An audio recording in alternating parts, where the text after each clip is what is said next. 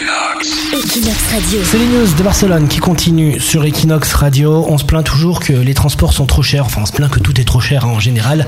Et là, on a une bonne nouvelle avec toi, Mandine. Tout à fait, les transports métropolitains de Catalogne ont annoncé que les cartes de métro achetées en 2016 peuvent encore être utilisées toute l'année 2017, alors que normalement elles se périment en février de l'année suivant l'achat. Voilà, c'était un gros scandale parce que celui qui utilise une fois par an le métro, à chaque fois, il pouvait, il, enfin, il se faisait squeezer Voilà, sa il carte. devait l'acheter.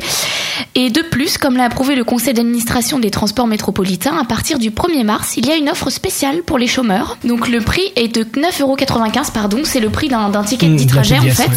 Exactement, alors qu'habituellement ça leur coûte 52 euros. Voilà, et c'est un truc qui était demandé quand même depuis des années et qui existe en France, hein, où les chômeurs ne payent pas les, les transports depuis, Réduction. depuis des années. Enfin, 2017, il a fallu attendre ça pour qu'à Barcelone, les chômeurs euh, puissent se déplacer.